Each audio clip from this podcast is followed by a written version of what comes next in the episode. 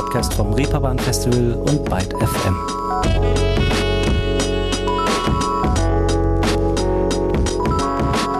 Hallo zusammen, guten Tag und herzlich willkommen zu einer ganz besonderen Folge Ruhestörung heute. Zumindest wenn man Wert auf Zahlen legt. Denn wir haben heute doch tatsächlich das 100-episodigste Jubiläum. Da kann man schon mal ein bisschen Konfetti übers Mikro schmeißen und natürlich aber vor allem mal Danke für euer stetes Interesse und Einschalten, die vielen Abos sowie netten Kommentare und die Bewertungen sagen. Also, Dankeschön.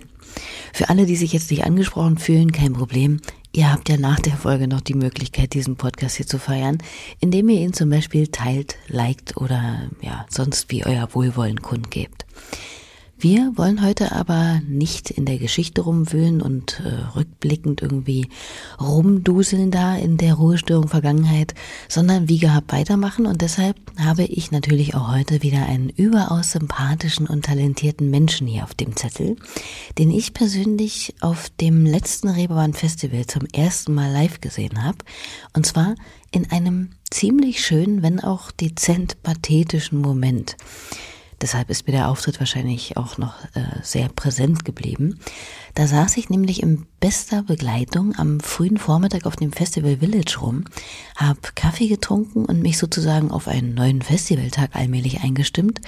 Und just als die Band auf der Bühne zu spielen begann, riss der dunkle Himmel auf und flutete das ganze Heiligen Geistfeld in Hamburg mit dem bis dato eher herbstlich zurückhaltenden Sonnenlicht. Und wenn wir gleich mal reinhören in die Musik, könnt ihr euch sicher vorstellen, dass ich nicht glaube, dass das ein Zufall war. Besagte Gruppe rund um den Musiker Maximilian Barth nennt sich M-Bird und klingt so hier. Speak slow, my southern one.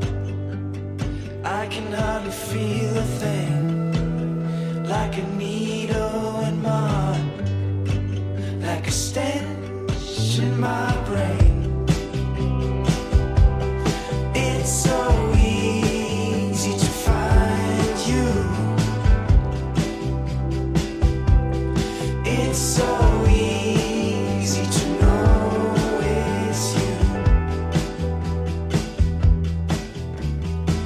Auszug aus Morning Sun von M-Bird, ein Musikerinnenkollektiv, in dessen Zentrum, wie gesagt, der Hamburger Musiker Maximilian Barth steht. Und mit genau dem habe ich mich im Vorfeld dieser Ausgabe auf ein ziemlich ausgiebiges Gespräch im digitalen Raum zusammengefunden und war gleich mal wieder mittelmäßig irritiert darüber, dass die Welt zuweilen wirklich den Anschein macht, den Radius einer Bushaltestelle zu haben, an der offenbar früher oder später jeder und jede schon mal ausgestiegen oder zumindest vorbeigefahren ist. Warum? Tja, auch hier ergaben sich einfach irre Verknüpfungen zu ein paar meiner anderen bisherigen Gäste. Eine führte zum Beispiel zu der tollen Tänzerin und Choreografin Nana, mit der ich vor einem Jahr in etwa über ihre Arbeit gesprochen habe und die in einem von Ambers Musikvideos wundervoll performt und mit Max auch so eng verbandelt ist. Eine andere führte zu dieser Frau hier.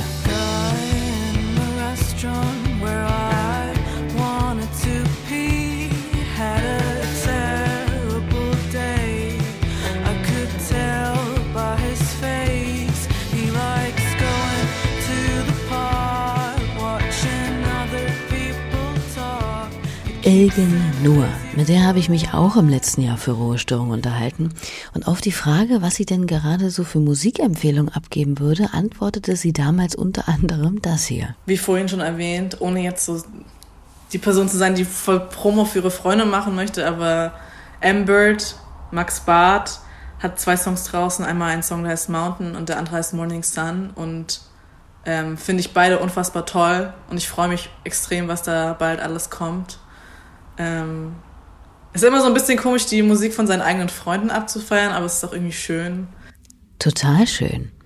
Davon habe ich Max natürlich auch gleich mal berichtet und offensichtlich war das nicht das erste Mal, wie er mir erzählte. Sweet. Das hat sie auch beim Immergut Festival gemacht. Das kam beim Immergut Festival kamen Leute danach zu mir und so, hey, wir sind heute ein Konzert gucken gekommen, weil äh, weil Ilgen meinte, ihr müsst euch das morgen unbedingt anschauen. Ey, das macht mir so glücklich. Danke Ilgen. Ja, an dieser Stelle auch von mir nochmal Danke, Ilgen. Seither ist allerdings schon einiges passiert und zu den benannten Songs sind weitere dazugekommen. Aber wir bleiben mal bei Ilgen nur, denn die ist mit Max nicht nur befreundet, sondern fand in ihm auch vor ein paar Jahren einen passenden Bassisten, den sie gleich mal mit auf ihre Powernap-Tour nahm. Dass es so geschehen konnte, war allerdings gar nicht unbedingt so glasklar und vorhersehbar. Denn zum einen war Max jetzt noch gar nicht so wahnsinnig versiert an dem Instrument, zum anderen suchte Ilgen nur über die sozialen Netzwerke eigentlich eine Bassistin. Ja, hat sie. Kann ich auch gut verstehen. Ich glaube, dann hat sie keine gefunden und dann hat es das irgendwie so. Ich wollte schon immer mal Band, äh, sorry, Bass in einer Band spielen und habe das dann auch eigentlich noch nie gemacht aber halt zu Hause immer was gespielt, ne? also äh, beziehungsweise im Studio. Und dann weiß ich noch, wir hatten unsere erste Probe in einem so einem so einem Bunker-Proberaum in Hammerbrook. Der war quasi ein großer, das war ein großer Pilz dieser Raum. Das war wirklich heftig. Das war wirklich richtig feucht da unten. Das war schrecklich. Ähm, und wir haben wirklich super laut geprobt.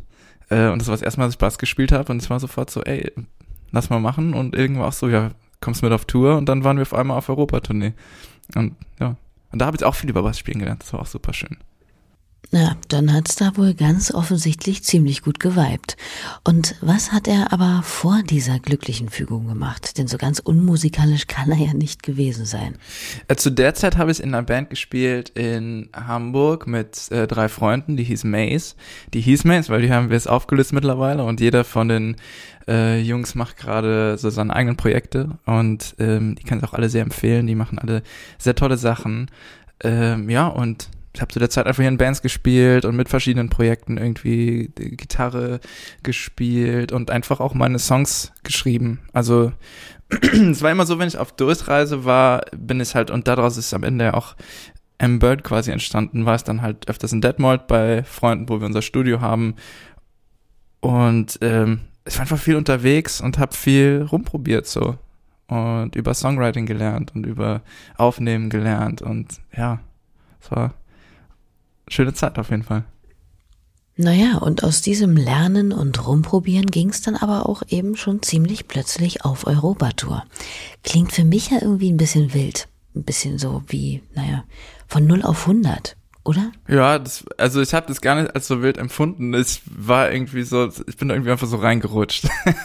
und auf einmal macht man's und ja, ich konnte mir schon immer vorstellen, in der Band Bass zu spielen und hab dann auch, ja, und hab da irgendwie drauf, so drauf hingearbeitet und dann irgendwie war es dann einfach so und dann war ich auch 100% bereit. Und wie war das dann aber letztlich? Ich meine, soweit ich das gesehen habe, ging's da dann doch ganz schön durch die Lande. Und das nicht auf dem Flugweg, sondern so richtig schön klassisch in Roadtrip-Manier mit einem Tourbus. Und weil man sich manchmal die Daten und Städte eben nicht ganz so gut sinnig takten kann, weil, was weiß ich, an dem einen Tag zum Beispiel ein Festival an Ort X stattfindet, man aber nur einen Tag später in Y spielen kann, war die Zeit innerhalb der vier Blechwände nicht unbedingt unerheblich. Mhm. Es war schon heftig, also das war schon heftig, weil wir, ähm, also ich glaube, die verrückteste Runde, die wir hatten, war, äh, wir sind von Rotterdam nach London gefahren dann am nächsten Tag sind wir von London wieder nach Amsterdam gefahren, was halt komplett bescheuert, weil wir hätten einfach von Rotterdam nach Amsterdam fahren können. Naja, also wir von Amsterdam nach Paris, von Paris nach Lyon, was ja wirklich auch fünf, nochmal fünf Stunden Fahrt, sechs Stunden Fahrt sind, von Lyon wieder nach Lille, also ganz im Norden wieder, von da aus ganz in Westen nach Angers und von da aus wieder nach Deutschland. Und also es war wirklich, ich glaube, wir haben jeden Tag acht, neun Stunden im Auto verbracht. Was für, wenn man in Amerika tourt, also Leute, die in Amerika getourt haben, erzählen mir es auf jeden Fall, äh, ist es ganz normal, dass man irgendwie acht, neun Stunden im Auto verbringt, aber für uns war es das auf jeden Fall nicht. Und ja, hat man sich gut kennengelernt auf jeden Fall. Naja, und wer jetzt aus irgendwelchen Gründen so einen 13 Meter langen Nightliner, so ein schwarzes fahrendes Hotel oder so im Kopf hat, der liegt da ziemlich daneben, denn dieser Bus verfügte wohl eher über rustikalen Charme als Platz. Es gab zu der Zeit noch so eine Busvermietung in ähm, Hamburg, die es jetzt leider nicht mehr gibt. Die hatte einen so einen roten äh, T5 VW und da passen, also war vorne so eine Dreierreihe, ne? Und dann in der Mitte, wenn in der Mitte jemand sitzt, ist dann halt so immer super eng. Ähm, und das heißt, wir waren sechs Leute mit Tourmanager und ähm, äh, Sound Guy war es zu der Zeit, äh, dass so, dass wir ähm, ja, dass wir einfach neun Stunden auf dem kleinsten Raum verbringen mussten. Dass man sich da näher kommt, ist wohl keineswegs verwunderlich. In Max Fall aber auch wiederum doppelt gut, denn so kommt es schließlich auch dazu, dass er seinen BeifahrerInnen auf dieser Reise seinen ersten eigenen ja, Input, seine ersten eigenen Songskizzen zeigt, was auf ziemlich einhellige Begeisterung und Zuspruch stößt, auch mal was eigenes Musikalisches anzugehen. Gesagt, getan, nebst der bereits gehörten Single kommt auch dieser Song heraus, der in der Öffentlichkeit auf viel Wohlgefallen und Streams stößt, nämlich Mountain.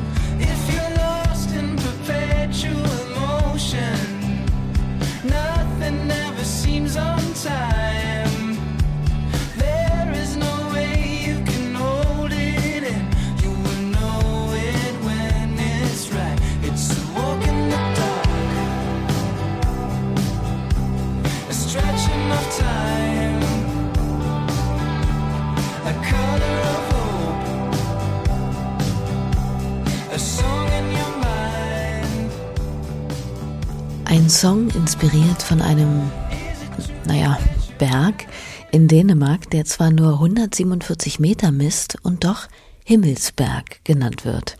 Vermutlich, weil sich auf dessen Spitze trotz der geringen Höhe eine schier unendliche Sicht eröffnet und somit Sinnbild dafür sein kann, dass alles von Wert, Bedeutung und Weite sein kann, wenn man es nur aus der richtigen Perspektive betrachtet. Manchmal wird sich dafür allerdings nicht genügend Zeit genommen und man bewertet Dinge, Situationen oder vielleicht sogar mal Menschen etwas vorschnell oder aus einer eben nicht flexiblen, sondern eingeengten Sichtweise heraus. Nun wäre es natürlich vermessen, das jetzt auf Max einstigen Klavierlehrer zu übertragen, denn ich war ja damals nicht dabei, aber de facto sah der in ihm gelinde gesagt jetzt nicht wirklich großes musikalisches Potenzial, soweit ich das herausgefunden habe. Boah, du bist Nadwar. Wo hast du es gefunden? Ja, was also ich ich habe zuerst ich habe zuerst zuerst irgendwie auch so Klavier und so gelernt. So, also ich glaube, zuallererst habe ich einfach so ein Kinderschlagzeug gehabt und habe da drauf irgendwie vorm Fernsehen gesessen und dazu gespielt.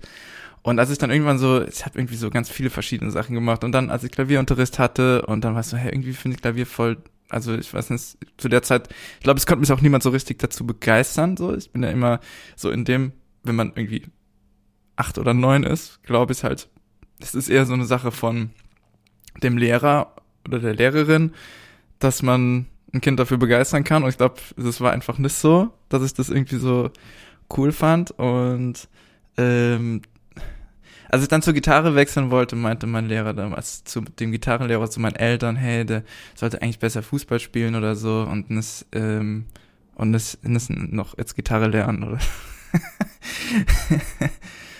Prove them wrong. I guess. Könnte man so sagen.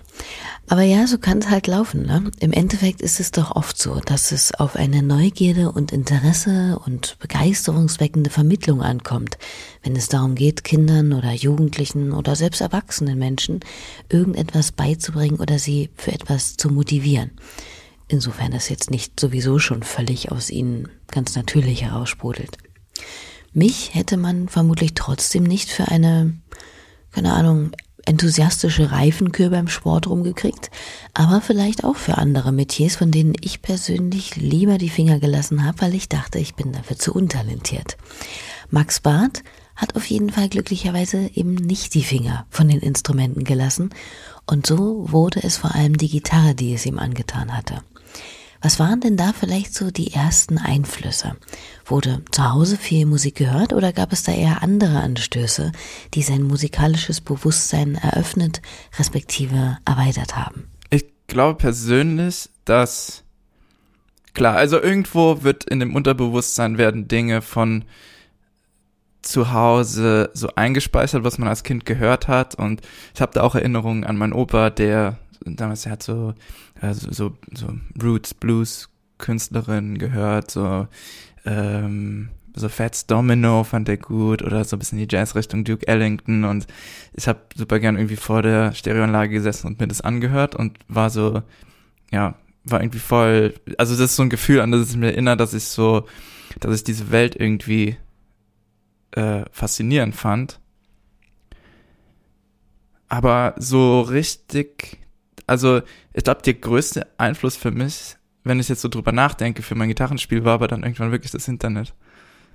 Ich glaube, so, das hat mir so die, die Welt eröffnet, in der ich dann gemerkt habe, also in der ich irgendwie so alles accessible hatte, was ich mir nur vorstellen konnte. Und dann waren irgendwie dann, ja, und ich denke mal, das unter, das Unterbewusstsein, im Unterbewusstsein werden sicher irgendwelche Sachen abgespeichert sein, aber woran ich mich wirklich erinnere, ist, dass ich halt auf YouTube einfach Gitarrenvideos gedickt habe bis zum bis zum Ende so. Und dann konnte ich das auch sehen weißt du? Dann dann war das nicht nur ähm, dann, dann war das nicht nur okay ich höre das jetzt sondern ich konnte auch sehen wie hält jemand eine Gitarre wie bewegt jemand die Finger oder wie ähm, in welchen Ranges spielt eine Person. Das ja das hat sich irgendwie dann so ich glaube das war dann so der nächste große Schritt aber ja, mein Opa hat sich dann Einfluss gehabt und jetzt meine Eltern, der, mein Papa kann auch Gitarre spielen und meine Mama kann auch, ich glaube, die kann auch Flöte spielen oder so.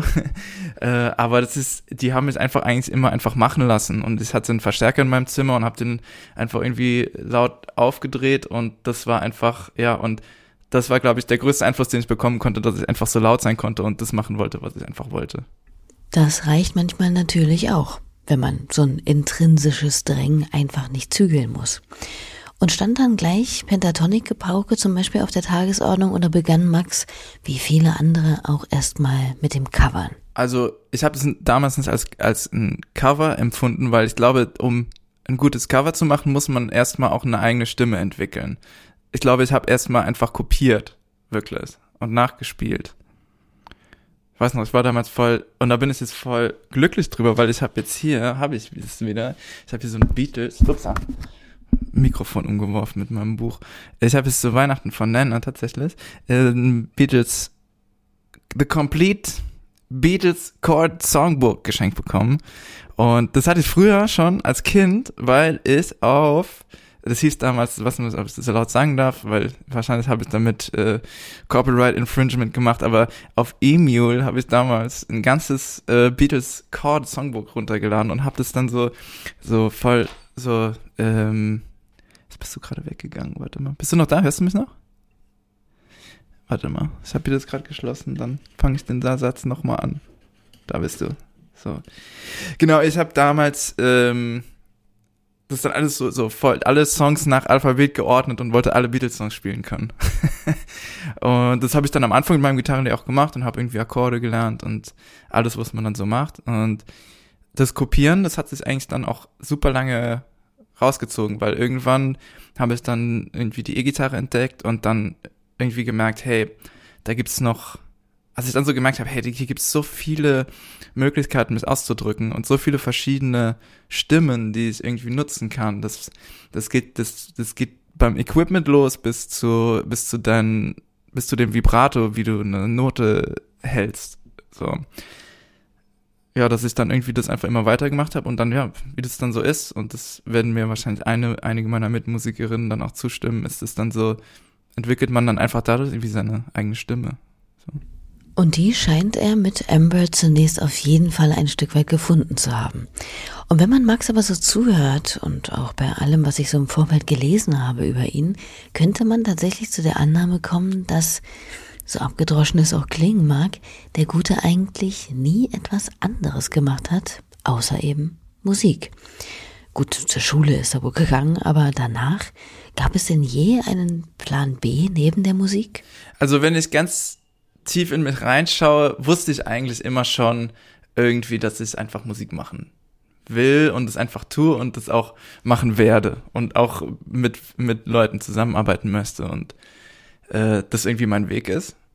Ähm, aber natürlich so nach der Schule stellt man sich natürlich Fragen, ja, was, äh, was könnte irgendwie noch sein? Und ich hatte auch so nach der Schule irgendwie das Gefühl, ähm, dass ich irgendwie studieren sollte und wollte dann auch zuerst Musik studieren und bin dann irgendwie ganz happy gewesen, weil die Uni, an der ich da Musik studieren wollte, die meinten so, also ich war da irgendwie, ich hatte Abitur, also ich war gerade irgendwie 18, also ich habe das Abitur mal mit 17 gemacht und war dann gerade 18 und war dann direkt so, ey, ich will jetzt eine Musikuni oder sowas.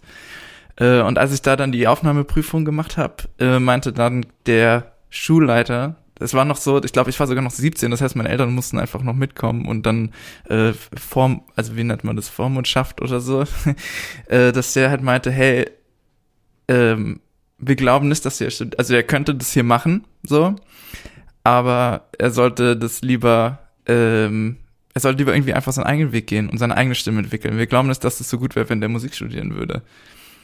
Und das war, war ich halt zuerst voll enttäuscht irgendwie. Aber im Nachhinein muss ich ehrlich sagen, war das das Beste, was eigentlich hätte nur passieren können, weil ich habe dann irgendwie dann nochmal alles alles umgeworfen und war so, okay, was mache ich jetzt? Und dann warst du, hey, du willst einfach jetzt irgendwie von zu Hause ausziehen und du willst auch was Neues lernen. Und für mich war das, ich, ich interessiere mich halt viel für Sprachen und für, für ähm, auch für Politik. Und dann war es irgendwie so das Logischste, was ich mir vorstellen konnte, war, ähm, ich ziehe nach Mainz. Ich habe in Mainz gewohnt für drei Jahre und habe da Englisch und Politik studiert und habe da auch äh, habe da auch meinen Bachelor fertig gemacht, also beziehungsweise ich habe da studiert und meinen Bachelor in Hamburg fertig geschrieben. Ähm, ja, und das, also es gab dann eigentlich nicht wirklich einen Plan B. Ich habe das eigentlich eher so aus Interesse gemacht zu studieren und ich habe da auch wirklich ähm, meine besten Freunde kennengelernt, mhm, worüber ich super glücklich bin. Äh, ja, und ich glaube, wenn es irgend, ich könnte sicher irgendwas anderes machen, aber das mach's nicht. Muss er ja auch nicht. Vor allem jetzt nicht, da das Ganze rund um Amber so allmählich Fahrt aufgenommen hat. Und weil wir hier wieder dabei sind, sollten wir vielleicht auch irgendwie mal klären, wer und was Amber überhaupt ist. Denn so viel sei vorab verraten, es ist nämlich nicht einfach nur ein Pseudonym für Max, wenngleich er gewissermaßen eben trotzdem auch im Zentrum steht. Er hat uns das Ganze mal erklärt. Also klar, ich bin der Fixpunkt dieses Ganzen und das sind auch meine Songs und da das ist das ist auf jeden Fall klar. Aber ähm, das Projekt hat also äh, vielleicht hilft's vielleicht hilft's kurz zu erklären, wie das irgendwie entstanden ist, weil ähm, ich habe mit André Albrecht mit dem Drummer, der jetzt in der Band spielt, angefangen zusammen Musik zu machen und wir haben zu zweit einfach wenn wir Zeit hatten, einfach gejammt, so mit Schlagzeug und Gitarre und wir waren lange Zeit auch einfach nur zu zweit und haben dann auch vielleicht mal ein, zwei Konzerte gespielt als Bird, also B-Y-R-D.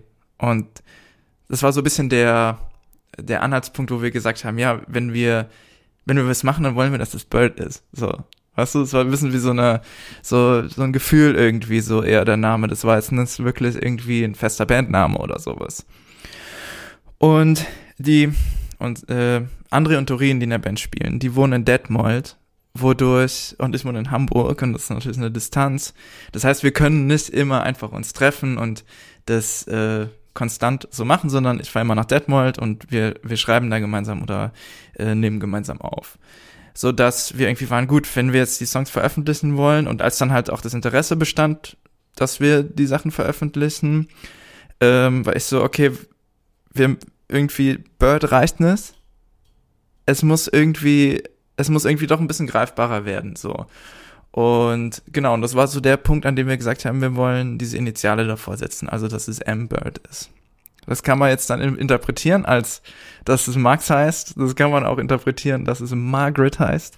Wir, wir wollten, dass es irgendwie auch dann, ähm, ja, frei bleibt von irgendwie einem von einem Geschlecht oder von, von einem, von einer Idee oder von dem Ganzen, sondern es ist immer noch, es ist immer noch diese Idee, dieses Gefühl, was Bird am Anfang war, aber greifbarer, weil ich quasi den, den, ähm, ja, die, die zentrale Rolle übernommen habe dessen. Ähm, und ja, und, und alle Leute, die dabei sind, machen das halt wirklich zu was, zu was Besonderem. Also im, wir machen halt alles gemeinsam im Studio und ja.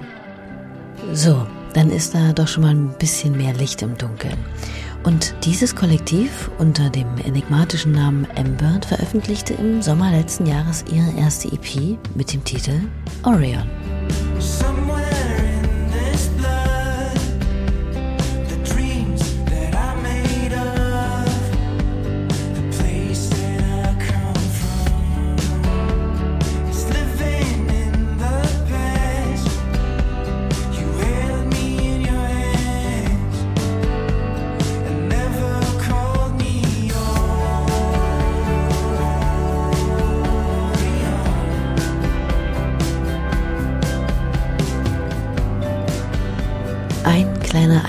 des Stücks Orion aus der gleichnamigen EP. Und wenn man sich jetzt mal bei Wikipedia kurzerhand über dieses Sternbild informieren will, dann liest man da so schöne Sätze wie liegt auf dem Himmelsäquator zwischen dem Fluss Eridanus und dem Einhorn.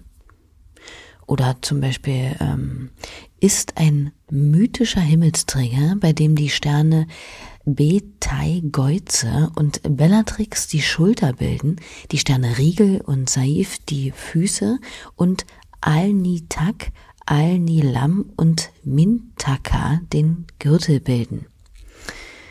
Ja, auch wenn mein letzter Sternwartenbesuch gar nicht mal so lange her ist, liest sich das für mich wie ein isländischer Limerick. Ob dieses Gebilde da am Firmament nun einer Schildkröte gleicht, wage ich zwar zu bezweifeln, aber in Embers Fall hat der Name dieser ersten Debüt-EP sehr wohl etwas mit den Sternen, aber auch mit einer kleinen, lahm gepanzerten Reptilie zu tun. Max hat mir die schöne Geschichte dahinter mal erzählt.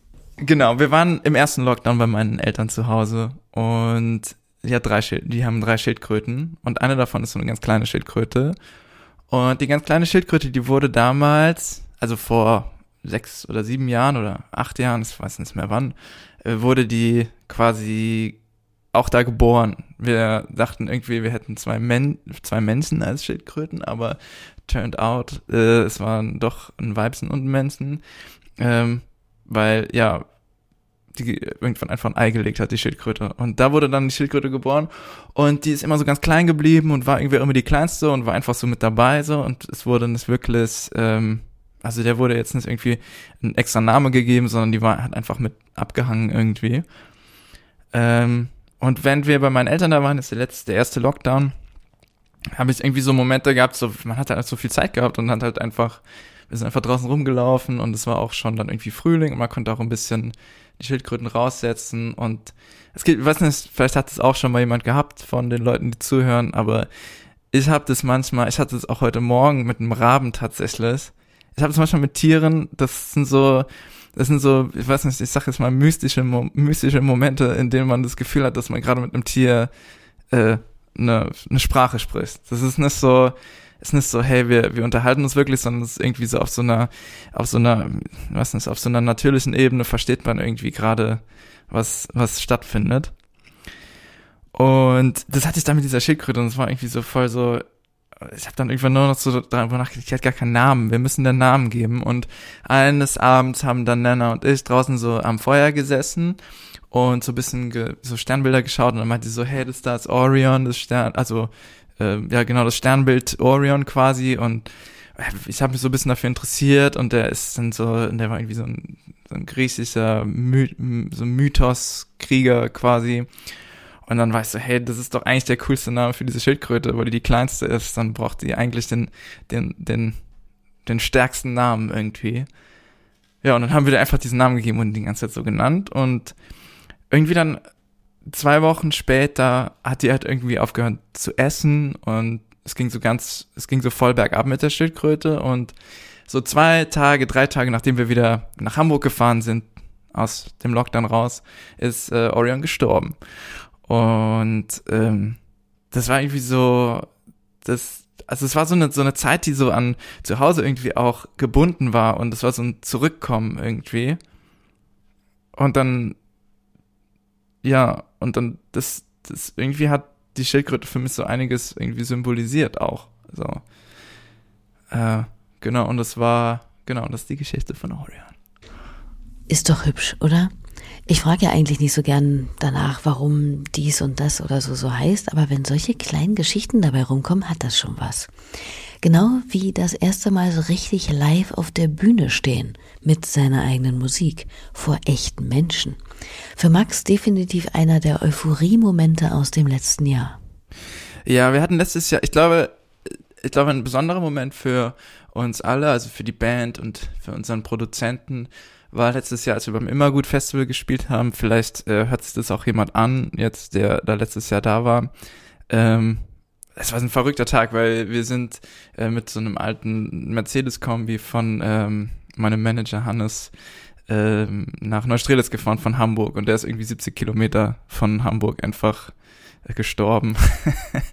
und wir wussten nicht, was wir machen sollen. Dann waren wir so, okay, ähm, irgendwie ADAC gerufen. ADAC war auch so, ja, okay, kannst vergessen, muss abgeschleppt werden, muss wieder nach Hamburg. Aber wir mussten halt zu diesem Festival, weil wir wussten halt so, ja, okay, das ist halt auch eine, das wird ein besonderer Abend, wussten wir schon irgendwie.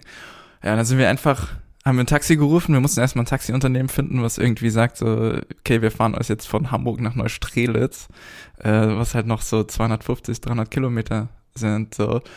Ja, und dann haben wir jemand gefunden, der meinte, für 400 Euro fahr ich euch nach Neustrelitz. Und ja, wir fahren dann los und waren so ungefähr die Hälfte drin, so 200 äh, Euro haben wir quasi schon verbrannt im Taxi.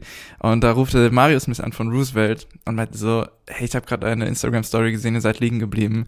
Wie, äh, ich bin einfach wirklich zehn Kilometer hinter euch, warum sagt ihr nix? Okay, dann sind wir noch ausgestiegen aus dem Taxi. Es war, der Fahrer war so nett und hat ist nochmal zurückgefahren. Und wir kamen da wirklich an auf dem Fest, auf dem Immergut, auf dem Immergut Festival, ähm, so gerade so als der Soundcheck beginnen musste. Da kommen wir an und dann war es so, ja, okay, Soundcheck, äh, man räumt schnell aus, man sagt schnell den Leuten Hallo, die man, die man sieht und ich habe gar nicht gemerkt, was das für ein Festival ist. Also ich war noch nie da, ich wusste es nicht so genau. Und dann war es auch so, ja, okay, ihr könnt nur einen leisen Soundcheck machen, weil nebendran spielt José González gerade und er spielt nur mit einer Nylon-Seitengitarre äh, und da kann man nicht so laut sein und wir sind halt eine, schon so mit Verstärkern und, und, und äh, Drums und so schon eine laute Band eigentlich. Okay, dann haben wir einen leisen Soundcheck gemacht und haben dann angefangen zu spielen und ich hatte jetzt auch keine Zeit irgendwie mich darauf groß vorzubereiten, so es war einfach so, einfach direkt auf die Bühne sofort gespielt. Und das war echt dann, ich habe schon so, also es war so der Moment, in dem wir so gemerkt haben, so hey, wir, wir also das Projekt hat ja irgendwo auch in einer Zeit begonnen, in der man sich gar nicht irgendwie vorstellen konnte, dass Festivals stattfinden oder dass man Konzerte spielt. Und so, das war so der erste Moment, in dem wir dann sofort uns angeschaut haben auf der Bühne und waren so, hey, das ist, die Leute hören die Songs und die kennen die Songs und denen bedeutet das was, dass wir das hier machen gerade. Und so der Moment war wirklich so, wenn ich das heute nochmal so drüber nachdenke, war das wirklich echt ein richtig euphorischer Moment. Für uns alle in der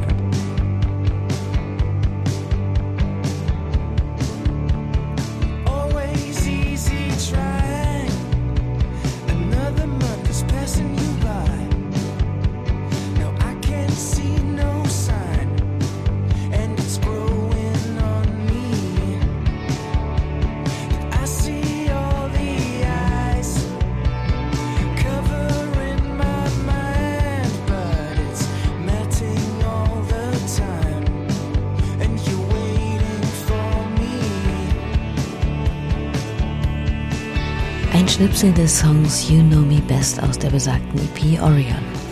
Dass der Live-Moment ein ziemlich besonderer ist, vor allem wenn ihm dann noch so eine kuriose Geschichte vorangeht, ist ziemlich gut nachvollziehbar, denke ich. Was aber auch viele denken, ist, dass der Tag, an dem MusikerInnen neue Musik releasen, irgendwie doch besonders sein muss. Gerade wenn es sich vielleicht sogar um einen ganzen Tonträger, noch dazu den ersten handelt, wie es bei Embers Orion der Fall war. Da könnte man ja annehmen, dass sich die Band da, ja, was weiß ich, mit Blubberwasser trifft und aufgeregt gemeinsam in Euphorie schwelgt, während man auf das erste Feedback wartet. Aber nee, den Zahn hat mir Max auf jeden Fall gezogen. Das meinten auch voll viele Leute vorher zu mir, aber irgendwie war das gar nicht so. Es war voll der entspannte Tag und natürlich dann abends war man so voll. Ich war natürlich äh, Glück erfüllt, dass wir, dass wir einen Song rausgebracht haben und das irgendwie auch dann zu sehen, dass da irgendwie so eine Response auch so da ist, weil wir hatten irgendwie äh, das ist ja heute, heute misst man das, die Response ja in Streams und äh, dann irgendwie so, also 10.000 Streams an einem Tag da so zu haben, war schon so, ja, okay, cool es hört sich wirklich Leute an und irgendwie geht so ein bisschen, ja, es geht so ein bisschen auf alles. Ja, aber das ist ja auch nur vom Computer sitzen und ähm, der wahre Moment, in dem wir gemerkt haben, okay, wir machen das jetzt, das war wirklich, als wir, als wir immer gut Festival gespielt haben. Naja, gut, so gesehen, klar, ist halt wirklich nur vom Computer sitzen und den Streaming-Zahlen beim Steigen zusehen. Allerdings beschränkt sich ja vieles, vor allem in den vergangenen zwei Pandemiejahren, auf die digitale Wahrnehmung und Response. Und man kann von Social Media sicherlich halten, was man will, aber ohne sie wäre es MusikerInnen kaum möglich gewesen, überhaupt in irgendeine Interaktion mit den Fans zu treten. Das war zweifellos gut, Aber nicht selten geht in der Flut von Input und Content aus dem Netz auch einiges unter, beziehungsweise wird so schnell ja wieder nach unten gespült, wie es eben kurz an die Oberfläche gelangt ist. Ein zweischneidiges Schwert könnte man sagen. Was sagt denn Max? Ist es für MusikerInnen heute leichter, Aufmerksamkeit für ihre Sache zu generieren? Oder ist es eben in Anbetracht des großen Angebots vielleicht sogar schwerer? Das ist eine, das ist eine gute Frage. Ich finde es voll schwer, weil, also für mich persönlich, ich kann das nur, ich kann das nur an, innerhalb von unser, in dem Rahmen unseres Projektes analysieren. Ich kann das nicht insgesamt analysieren, weil dann machen wir ein zu großes soziologisches Fass auf wahrscheinlich.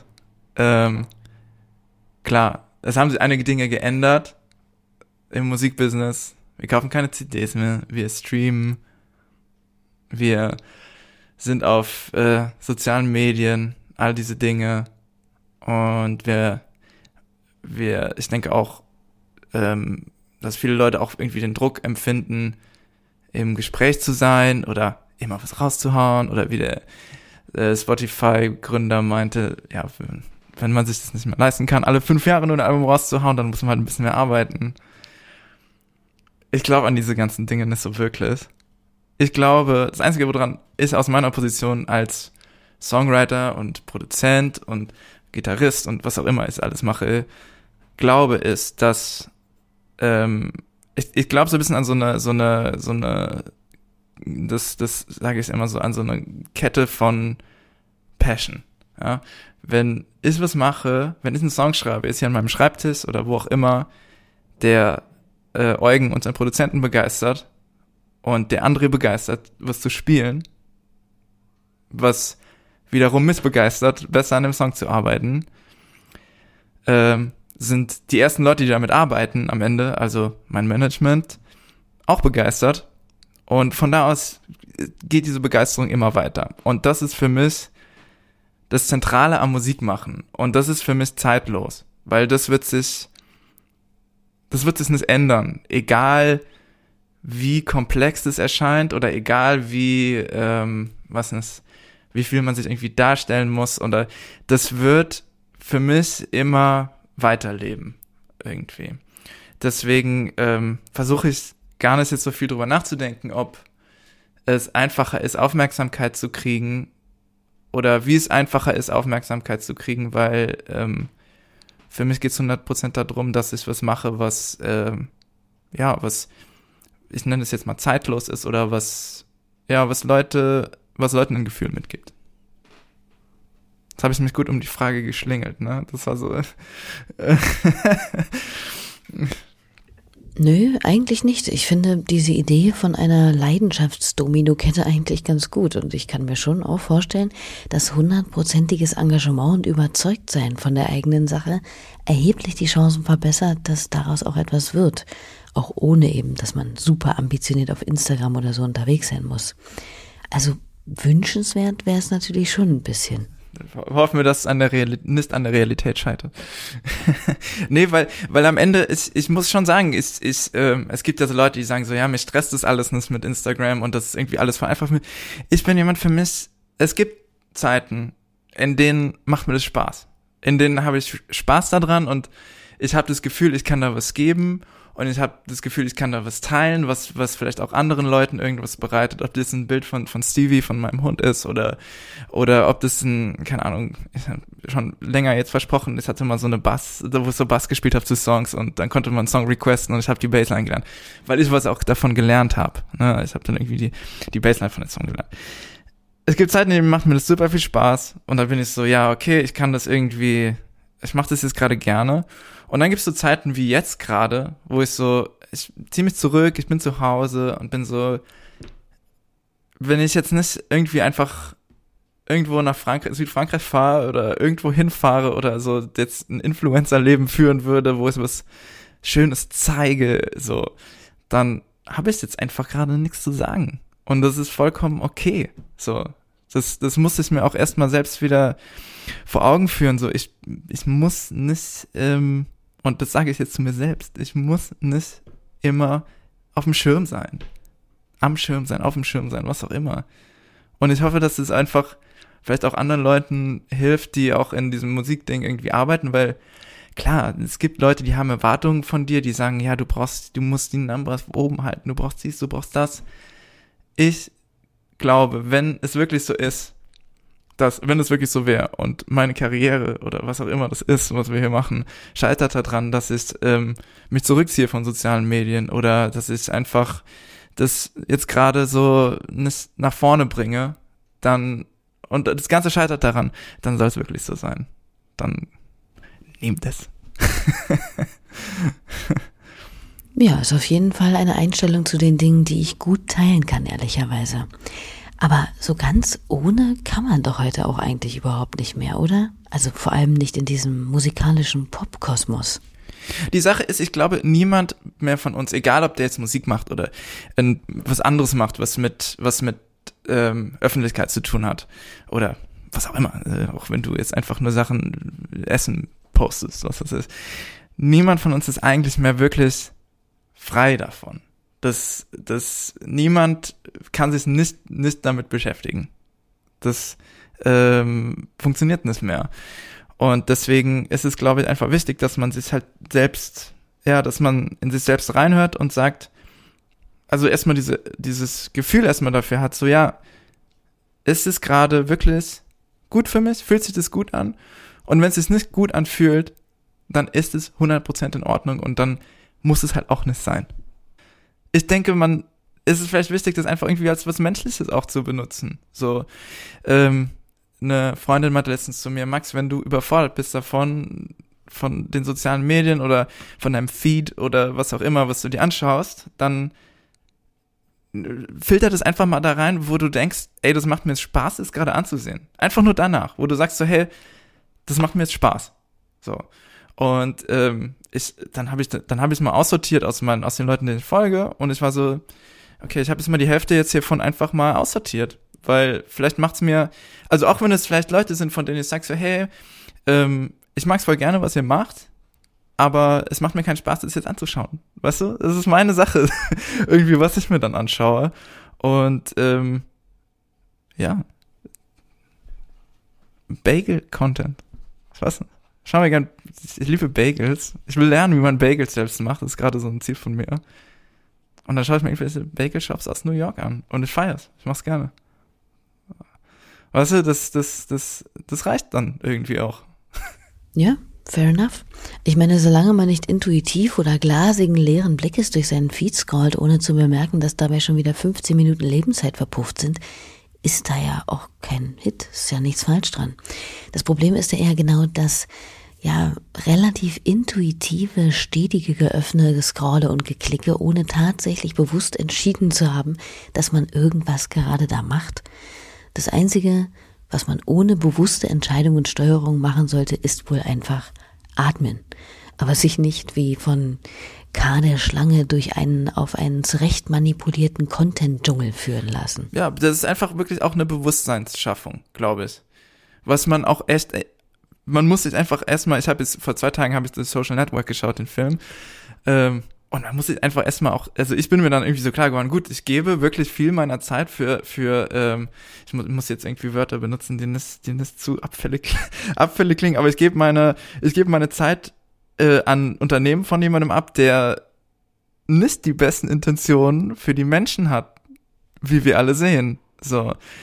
Und ähm, sich dann vor Augen zu führen, was es für ein Prozess ist. Also ich nehme was in die Hand, ich nehme, ich nehme ein, ähm, ein Gerät in die Hand, was mir dann quasi, was darauf ausgelegt und, und benutze eine App, die darauf ausgelegt ist, so möglichst so lange zu nutzen, mich möglichst so lange zu binden, glaube ich, dass wir wirklich Techniken lernen müssen und das ist für mich Meditation.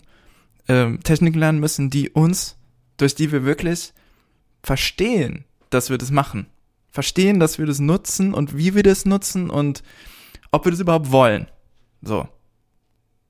Man muss sich auch fragen, gehe ich abends in, warum trinke ich abends ein Bier, wenn ich in eine Kneipe gehe? Mache ich das, weil die anderen Leute alle da sind oder mache ich das, weil ich gerne jetzt ein Bier trinke? So, mag ich den Geschmack? Und ähm, das, also, ich finde es cool, dass wir über soziale Medien reden, aber weil das auf jeden Fall ein, ein Punkt ist, mit dem ich mich gerade so ein bisschen in meinem Kopf, in meiner freien Zeit auch beschäftige. So, wenn ich drüber nachdenke und so ein bisschen auslote, was, wie will ich das eigentlich und was macht mir da eigentlich Spaß und ja. Ist eine gute Sache. Und nur weil man das hinterfragt, heißt es ja auch nicht, dass man sich gleich das Nokia 3310 zurückwünscht, ne? Hat auch Max nochmal betont. Ich würde dazu abschließend noch, glaube ich, gerne sagen, dass ich nicht, nicht jetzt so jemand bin, der sagt, so die gute alte Zeit ohne soziale Medien. Das, ich glaube, das ist das Grundmenschliche, dass wir es erfunden haben. Und ich glaube, es bringt so viele Chancen für uns. Genauso wie das mit diesem Metaverse ist, worüber jetzt alle gerade reden. Oder was kommen soll. Ich habe letztes Mal so eine, so eine, so eine, wie heißt es, so eine VR-Brille ausprobiert. Ich, Wahnsinn. Ich war aber so, was, was passiert? So. Ich glaube, dass, ich glaube wirklich, dass es nicht irgendwas ist, was wir irgendwie, wo wir die Zeit zurückdrehen können, wo wir nochmal zurück, also, ich glaube nur, dass wir lernen können in Zukunft, also, und das will ich auch lernen, einfach, wie ich damit umgehe, so. Und nicht einfach zu sagen, ja, ich möchte zurückgehen, ich will das nicht nutzen, ich will jetzt irgendwo nach Island auf eine Insel ziehen und äh, das ist mir alles egal für immer. So, das, das ist nicht, das ist nicht die Realität. Aber Techniken und ähm, äh, sag mal äh, Rituale, aber Habits zu haben, mit denen es, äh, die gar nichts damit zu tun haben, das ist, glaube ich, einfach super essentiell, wenn man das wirklich gut nutzen will. Mir fällt außer Amen oder Word immer nichts Knackiges zur Zustimmung ein. Und diese beiden Begriffe sind auch irgendwie völlig deplatziert bei mir. Aber ja, ich denke, dass man sich darauf ganz gut einigen kann. Genauso wie auf den Umstand, dass es sich bestimmt lohnt, mal hinzugucken, was denn die nächste Zeit bei Ambert so ansteht. Es wurde geungt, dass ein Album in nicht allzu weiter Ferne erwartbar ist, oder? Ja. Also ich habe eben vor dem Interview das erste Mal seit längerer Zeit mir nochmal die fast fertigen Versionen von den Songs angehört. Ähm, und einfach ein bisschen von der Zukunft geträumt. Und das nimmt Form an, ja. Dieses Jahr, denke ich, sollte das rauskommen. Ich weiß nicht, wie es heißt, aber ich weiß auf jeden Fall, dass es äh, schon ähm, sich sehr nach Album anfühlt mittlerweile. Klingt spitze. Und sonst so? Ähm, ich arbeite gerade mit verschiedenen Künstlerinnen noch an ähm, deren Projekten. Äh, und mir macht es auch super viel Spaß an ähm, irgendwie. Also ich merke jetzt gerade, dass so ein bisschen passiert, dass die Leute irgendwie einen bestimmten Sound verknüpfen mit dem, was wir machen oder mit dem, wie ich Gitarre spiele und dass Leute mich dann fragen, hey Max, hast du Lust, ähm, mit uns gemeinsam an einem Song zu arbeiten. Und das macht mir gerade voll viel Spaß, das auch ein bisschen weiter auszubauen, äh, Dinge zu, also andere äh, Songs zu produzieren. Und ähm, ja, und sonst, äh, nee, sonst habe ich jetzt gerade keine besonderen anderen Projekte. Das ist eigentlich, es, es dreht sich irgendwie gerade alles um Musik und das macht super viel Spaß, dass es erst einmal so viel ist. Glaube ich gern. Eine Künstlerin, mit der Max im Übrigen äh, zum Beispiel gerne zusammenarbeitet, ist Feline Sunny.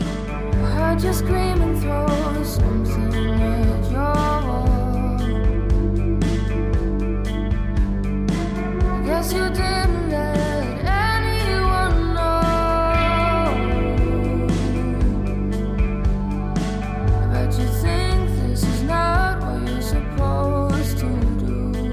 Genau, Philly ist auch in der Liveband mit dabei jetzt seit dem Reeperbahn Festival. Und ähm, ja, hört euch die Songs von Philly an, die sind mega und eine talentierte Produzentin, Gitarristin, Songwriterin. Ähm, ich appreciate sie sehr. Genauso wie die generelle Entwicklung, über die ich letzte Woche schon mit Thaler gesprochen habe, dahingehend, dass immer mehr Frauen auf dem Trapez im Rock- und Pop-Zirkus stehen, ohne seltsame Begriffe wie Powerfrau oder Rockröhre über sich ergehen lassen zu müssen. 100 Prozent. Und das ist so unfassbar wichtig für die Szene. Und das bereichert es so, es bereichert es so viel. Ich bin da sehr froh drüber, dass es so ist. Ja, ich hoffe, dass wir so irgendwie an den Punkt kommen, dass es nicht so, wie du eben schon meintest, du meintest einmal schon so, ähm, so dieser Powerfrau-Begriff. Ich hoffe, dass wir an den Punkt kommen, wo, wo das einfach völlig normal ist. So. Da sind wir vielleicht noch nicht und es müssen halt immer noch aktiv Dinge getan werden, dass es einfach normal wird. Ups, ich schmeiß mein Mikro die ganze Zeit um. Ähm, ja, aber ich glaube, das ist wirklich wichtig für die ganze Szene und für alle Leute, die da drin sich beteiligen, ähm, dass es weiter nach, dass es weiter nach vorne geht. Und dass einfach auch außenrum, dass halt, ähm, dass, dass Frauen auch, die vielleicht jetzt noch nicht Musik machen oder das Gefühl haben, ich kann einfach eine Gitarre in die Hand nehmen und das machen, was ich, was ich will, weiter das Gefühl bekommen, hey, es ist Platz, so. Und wir brauchen das, 100 Prozent. Und nun, weil ich das immer irgendwie ganz gern mag, habe ich zum Ende hin Max nochmal gefragt, was er uns denn musikalisch noch gerne ans Herz legen möchte. Äh, also äh, an neuen Künstlerinnen kann ich auf jeden Fall Philly empfehlen.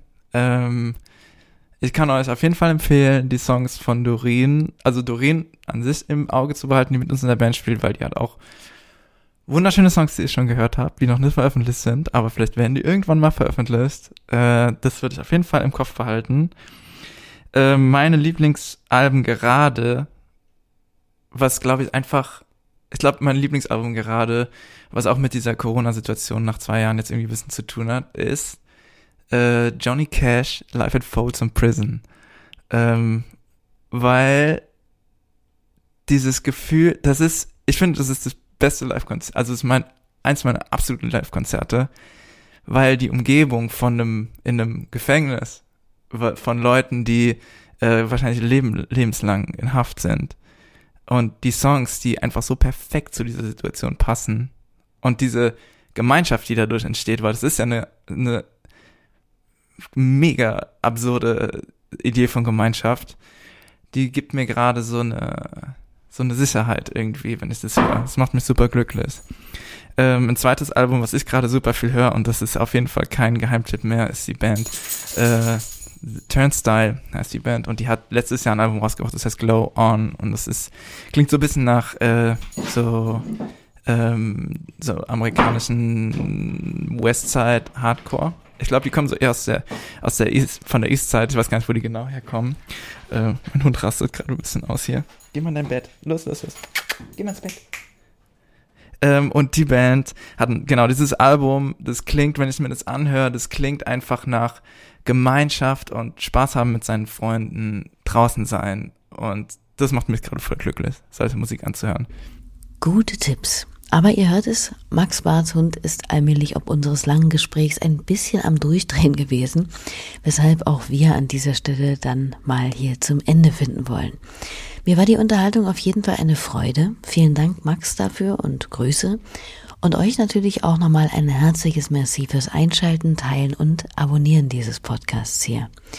Wir hören uns äh, nächste Woche mit dem Reeperbahn Festival Wunderkind und der tollen Künstlerin Mulai wieder. Bis dahin, habt eine gute Zeit und ach, was soll's. Ich lasse einfach Max das Schlusswort sprechen, ist ohnehin viel besser. Das Outro ist von besagter Band Turnstyle. So long. Tschüss. Macht das nicht so viel Sorgen. Dieses Jahr wird noch viel besser, als wir alle, glaube ich, uns gerade vorstellen können. Das ist eigentlich alles. Und es, äh, ich grüße alle Leute, mit denen wir gemeinsam ein Bird machen. Ich liebe euch.